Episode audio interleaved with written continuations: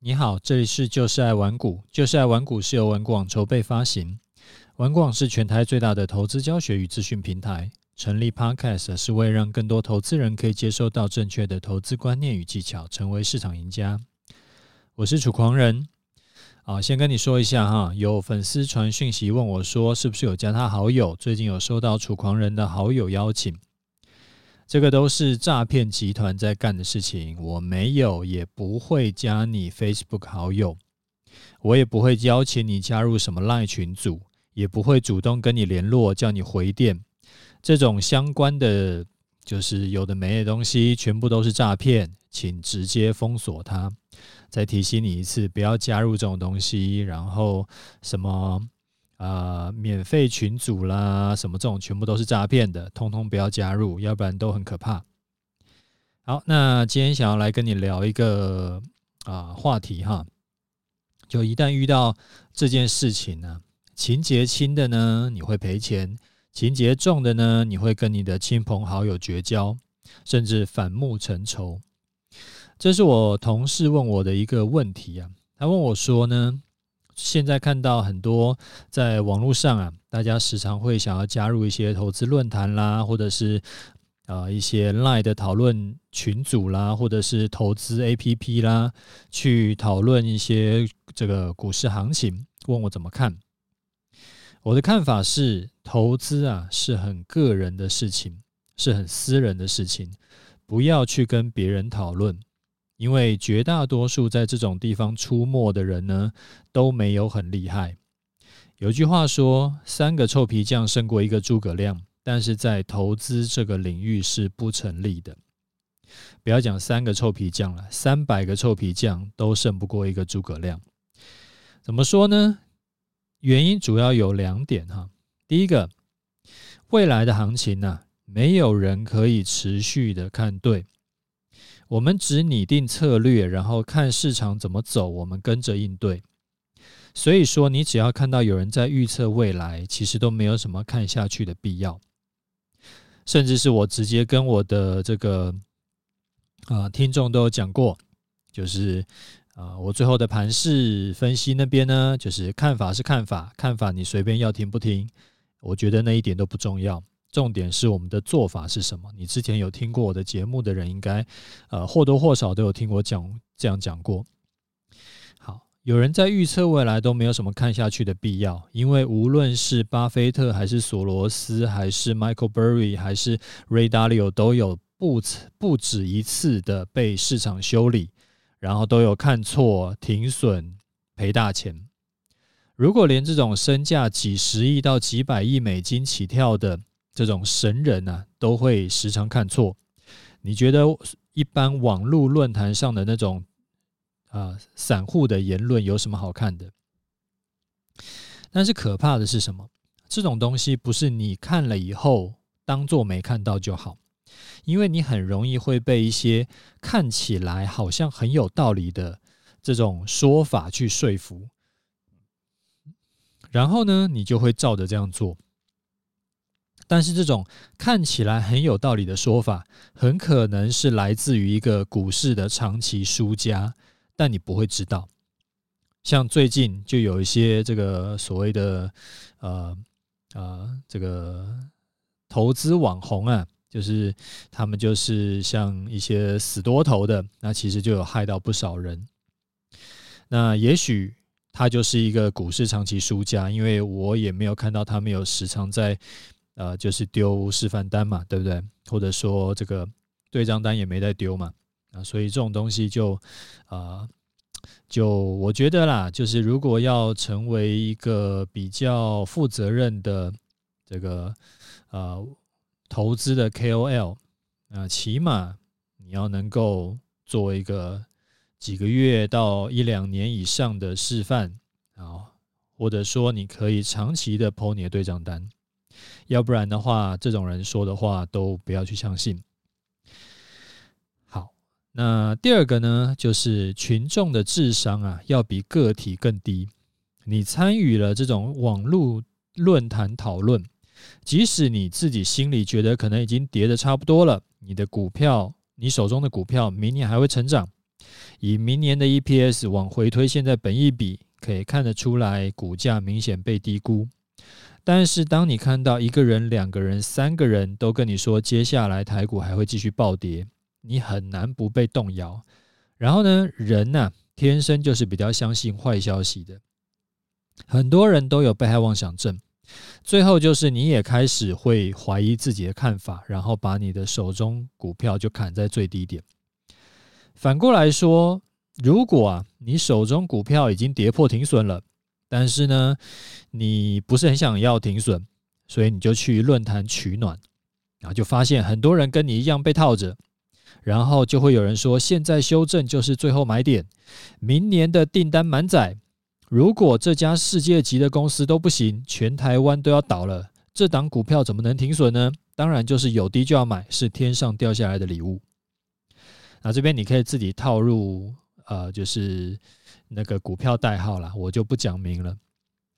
然后最有可能的就是，你就决定不管那个停损是不是有被跌破了，然后你就决定要继续报，反正不卖就是没有亏嘛。原本呢，可能你只是赔八趴，你就要卖掉的，啊，一转眼就亏了三成，啊，要回本要涨到四五十趴以上才能回本。有一本书啊，叫做《乌合之众》。《乌合之众》里面就有讲到说，集体心理里面，它会让你个人的才智被削弱，然后你的个性也会被削弱，异质性会被同质性吞没。那在群体中呢，每一种感情跟行动都会有传染力。那群体中的个人啊，不会是他自己。他已经变成一个不受自己意志支配的玩偶，他的脑波很弱，所以我自己是从来不上那种股票论坛去看别人怎么讨论行情的，因为行情有什么好讨论的，就是按表操课就是了嘛。你可能会想问我说，那为什么我这样讲，那玩股网还有投资社团呢？不是不建议讨论行情吗？玩股网社团不太一样哈，里面有被我们认证过的。是投资高手的团长，然后所有的团长都有，我们之前都会验证过，他有给我们看过他们的对账单，而且不是一天两天的对账单，是长期的对账单。所以所有的啊、就是论坛里面的讲话都是团长对你，你对团长，团长分享他的操盘经验给你。那因为团长是市场的长期赢家嘛，不是什么乱七八糟的韭菜。他比市场上至少百分之九十五以上的投资人都要厉害很多，所以他的经验是有参考价值的。而且社团的讨论区啊，也是有团长在盯着。如果有学员提出来一些莫名其妙的看法，就是这个观念很明显是不对，或做法很明显是不对的，团长就会指正他，所以不会有乌合之众里面讲的这种群体智商下降的问题。好，这个是第一件我要跟你分享的看法。投资啊，是你自己的事情，你自己要负责，你不要被其他人影响，尤其是这个人可能绩效比你还差。那第二个我要跟你分享的是，不要给任何人投资建议，你可能因此会跟这个人绝交。举个极端一点的例子好了，你的朋友呢，他 all in 买了一档股票，融资买的。然后本金还是押了房子去借来的，那杠杆已经不知道开到多少倍去了。这时候你看到会怎么跟他讲？我觉得身为一个有良知、有见过市场风险的人，你很可能会觉得哇，这也太危险了。那你就会跟他讲说：哦，你这样真的很危险。如果这档股票崩掉的话，你就血本无归。然后他很可能不听你的嘛。那这时候你就急了。因为你真的很担心他，他是你的这个呃青梅竹马，他或者说他是你的家人，他是你的这个、呃、家人或亲人。那最后呢，你就只能威胁他说：如果你真的要这样玩，我们就绝交。然后你的朋友最后才放弃，他把股票卖掉。那卖掉以后呢，这档股票后来就喷了五倍、十倍，你可能害他少赚一个亿。你觉得以后啊，未来他还会把你当做好朋友吗？还是说就真的就绝交了？或者是每次看到你就冷言冷语说：“哎呀，你欠我一个亿。”虽然说他的举动是真的非常愚蠢，我也知道。但是投资这种事情呢，如果行情来了，真的是猪都会上天。就好像前两年的行情，很多股票就是涨了十倍，涨了二十倍。这时候你劝他去冷静，你这个叫做挡人财路。挡人财路有如杀人父母，那个是不共戴天之仇。以我自己过去啊。也有干过类似的蠢事，我实在是看不下去，觉得这样做真的风险太高，所以我就劝我朋友不要杠杆开这么大，不要 all in。结果呢，他买的股票就真的大涨，然后呢，这个朋友股就没了。所以后来我就调整了我的说法，就是呃比较情商高一点的说法。我看着我的朋友 all in 买股。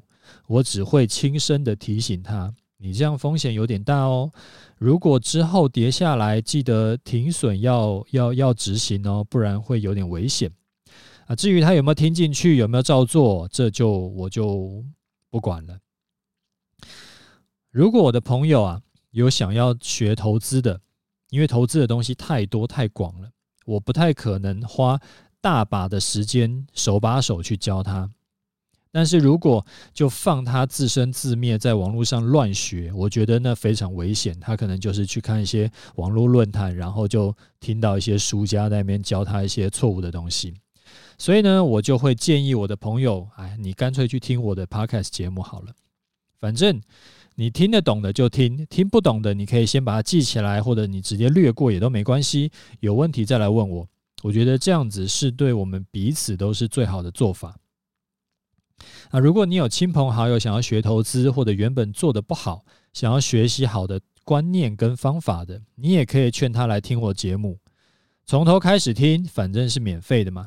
然后前几天呢，才有听众在跟我回馈啊，他说他最近刷完第五次，从头刷到尾这样子。我说哦，这个这个听起来有点非常猛啊！你是两百多集，你刷了五次，你是怎么刷的这样子？他说：“他当然不是每一集都刷五次啦。他当时一开始听是不经意的，然后从一百多集的时候开始接触到，然后听了几集呢，就觉得真的非常受用，所以他就决定从头开始听。那边听边做笔记。那从头到尾听了两遍以后，第三遍开始就是把笔记里面记得说是感觉特别有 feel 的，再抓出来听。”像一百一十七集讲说抓呃操作就是抓大放小，一百三十二集讲说要如何克克制观贪念，一百四十一集讲说可得性偏误，一百四十四集讲说投资要跨越一个阈值，一百九十八集讲现金流观念，还有还有像是讲什么简单化投资啦、结构化投资等等等等的，所以像这些集数他就特别听了很多很多遍。那这个是听众跟我的回馈，那这个听众的心得呢，我也给你参考一下。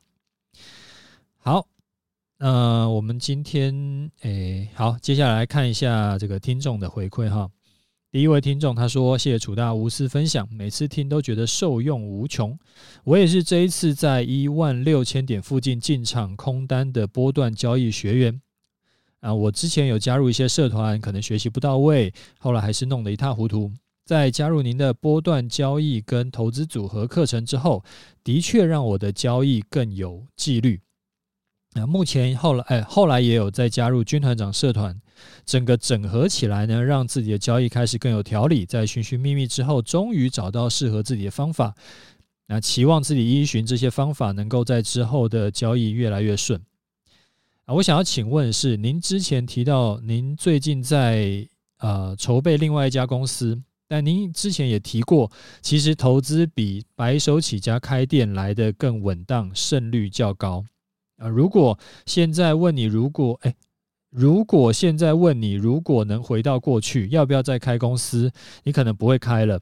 不知道是否跟我们分享说，如果嘿，他很多如果，如果投资胜率比较高，为什么楚大会想要再开一家公司呢？是因为获得比赚钱更重要的事吗？还是有其他优势呢？不管如何，还是祝您新公司能够顺利成功，生意兴隆。谢谢。好，呃，啊，先恭喜你哈，就是你这一波有，我觉得应该算大赚了，因为已经获利，账上获利已经超过一千两百点了嘛。然后你现在也找到你自己的投资方法，我觉得这个是非常非常棒的事情，恭喜你。好，回答一下你的问题哈，投资比白手起家胜算要高很多，这个是一定的，但是这是对从来没有经营过公司的人来说是这样，就是我是完全没有开过公司的人，我没有经营过公司，我原本可能只是呃上就是。上班族，那我直接去就是开一家公司，那个阵亡几率真的是非常高。但是我现在其实已经严格来说不算是白手起家了，因为我已经有两家公司在跑，而且跑了一阵，跑了跑了诶好几年了。那尤其是因为这两年呢，我的经营的方法有调整。很多事情呢，我都是直接授权下去，让我们同事自己决定就好。那你一些细节就不用跟我讲了。所以我的 loading 呢，比之前前几年来说要轻很多。而且因为我有创业十几年的经验嘛，所以很多创业家一定会踩的坑，好比说钱的问题啦、人的问题啦、股权的问题啦，我其实或多或少都碰过。那既然都碰过我，就知道怎么样是诶，怎么样是很忌讳的事情，怎么样就不要去做。所以我大多可以闪过。那我觉得有没有踩到这些坑啊？这个其实就差很多了。那还有一点是，我会想要创第三家公司的原因是，其实我已经过了那种追求一夜致富，那我创一家公司就要把它弄到上市柜的阶段。我自己的第三家公司呢，其实主要的目的是为了要增加我的现金流而已。那一开始会比较会稍微花比较多的心力去去去做一些前置作业。那重点是把模式建立好以后，之后再慢慢花个十年二十年，慢慢扩大就好。因为我完全不急。我觉得不用急着赚快钱，不要做违法的事情，是会比较容易这个创业成功的。那风险其实也不高，因为我一开始就会先是我自己一个人搞，啊，搞起来了，那个模式让顺了，我再来找找人，就是再扩大。那搞不起来呢，我就把它收掉。所以我不会是那种。你就是一般人想象的创业，哇！一开始就要这个风风火火大打广告，然后烧钱，然后请一堆员工来弄，然后然后弄一个很漂亮的办公室。其实我完全不打算这样搞。我创业跟做投资一样，都是以保守稳健为主，从最小可行性的这个产品开始跑，等到跑出一个成功模式以后，再复制扩大。就像玩古网。玩古网其实前几年呢、大概前四五年吧，完全就是靠我一个人在讲课，在养全公司，所以这种事情其实我很习惯了。一开始那个模式建立出来的这个没有建立出来就继续弄，这这种模式我已经很习惯了。那最后呢，因为投资跟创业啊，对我来说其实是不冲突的，我可以同时做投资，我可以同时创业。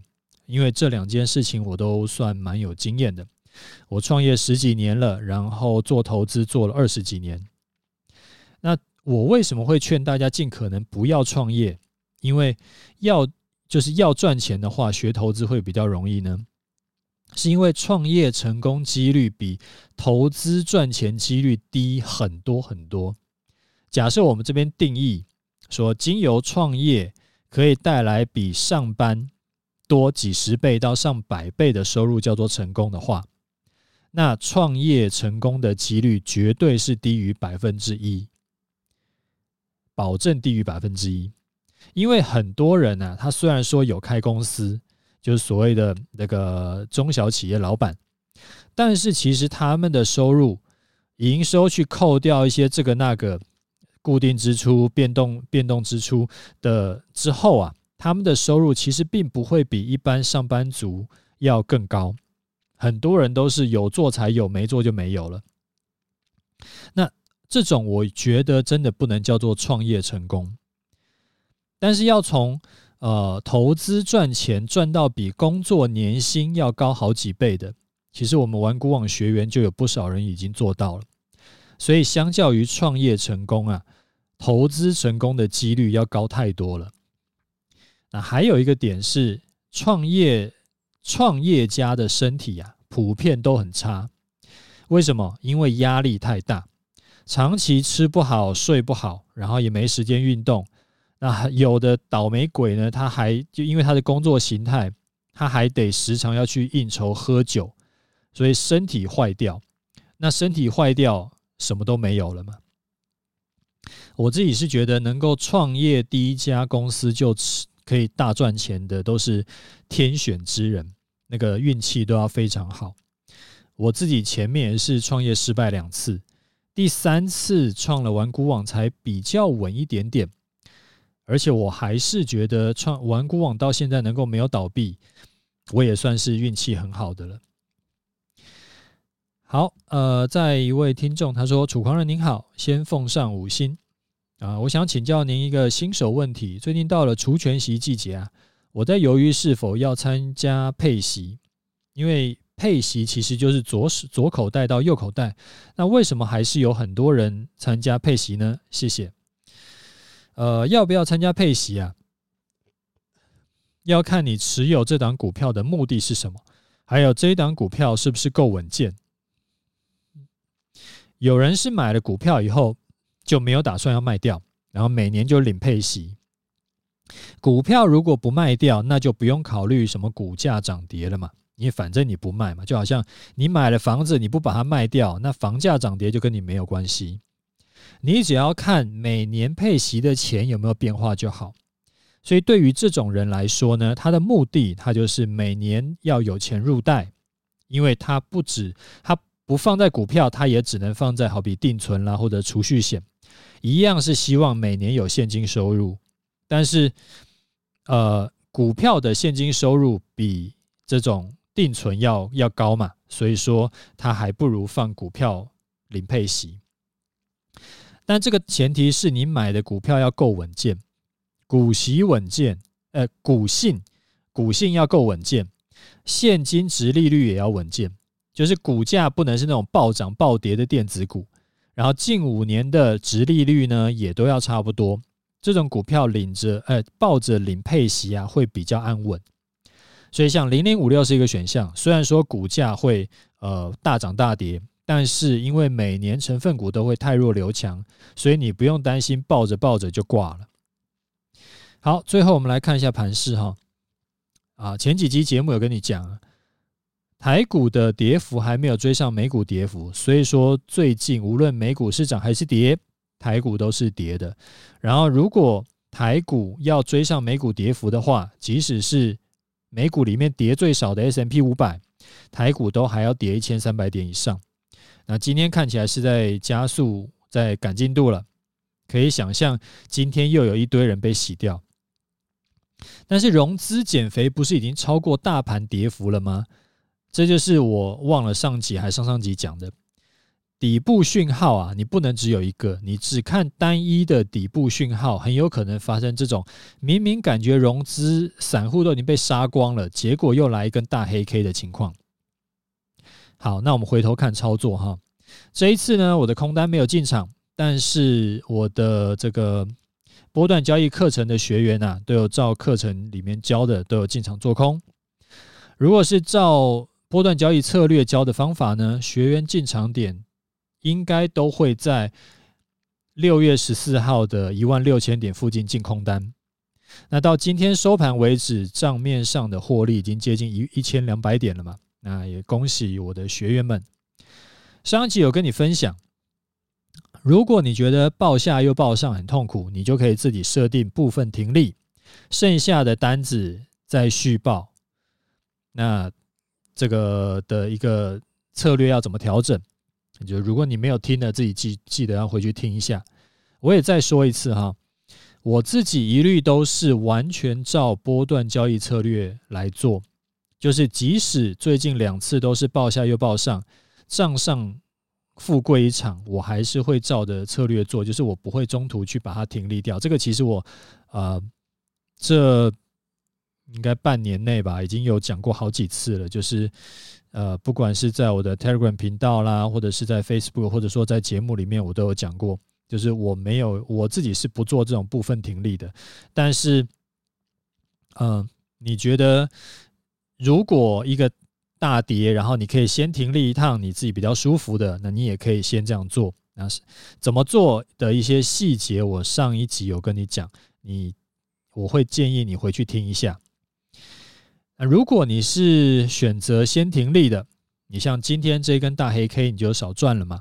但是这种事情就是这样子，没有一个就是全世界不会有一个完美的策略。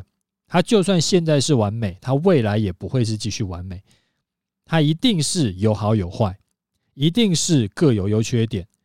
那我自己是选择就是完全照做。好处呢，当然就是爆满整个波段，因为会比较钝嘛，它不会很容易就被洗掉。缺点就是下次如果又遇到反弹，我就会少赚。但是如果你是选择提前部分停利的，遇到反弹，你可以这个就是你可以先补补一部分，在相对更好的点。但是遇到这种继续它不弹就继续往下去的。那你就会赚不到，所以这种就是真的是有好有坏，哪种比较好没有一定，你选一个你能够坚持做得下去就好。就是重点是要你能够执行得下去，你不能说看别人做那个好像很好，但是你自己就做不下去，那就没有意义哈。然后选定了以后，你确定你自己做得下去了以后，你就不要变来变去，你不要现在觉得这种好。过一阵子觉得那种好，那这样子最后就是通通都不好。就是你每次刚好怎么说嘞？就是你看着别人好的，你跑过去，然后呢，就是你原本的那一个会赚的比较多，时常是这个样子啦。就好像说你现在持有的股票没涨，诶，你换了股票，结果你原本刚刚卖掉那档股票就飙就飙涨停了，就是。时常怎么说呢？这个叫做墨菲定律，在在股票市场里面时常会这个样子，所以你就不要变来变去，选择一个你自己能够坚持做得下去的，适合你自己的个性的的策略，然后坚持下去啊，这样子是对你是最好的。好，那我们出场点呢，依然是放在月线啊，月线现在已经下弯了嘛，所以之后如果啊反弹到接近月线的话，也都是加码放空的点。之前示范单也做过很多次，那现在的月线已经也掉到啊一万五千多点了，所以说这个你就跟着月线做就是。如果某一天哎这个收盘站上月线，隔天还没有跌回去，是隔天中午十二点没有跌跌到月线以下呢，你就把空单出掉。就是我们示范单已经示范过很多很多很多次了，反正就是这个样子做。啊，好，那我们今天节目讲到这里，OK，就这样，拜拜。